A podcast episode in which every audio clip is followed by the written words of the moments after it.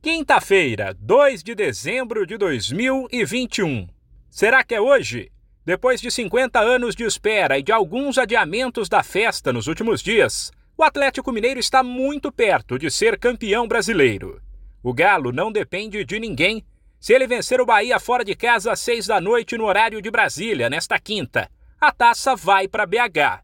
E a realidade é que o Atlético é franco favorito contra um time que luta para não cair. Ainda assim, o discurso no Galo é o de que ninguém pode relaxar enquanto a matemática não garantir o troféu. Na véspera do possível jogo do título, o lateral Mariano pregou respeito ao Bahia, mas admitiu que falta pouco. O discurso de manter os pés no chão foi adotado pelo Galo há bastante tempo, mas a cada rodada que a conquista se aproximava, a conversa mudava. Isso porque os jogadores têm noção da realidade e sabem que só um desastre tira o título do Atlético. Por isso, a ansiedade também tem aumentado a cada rodada.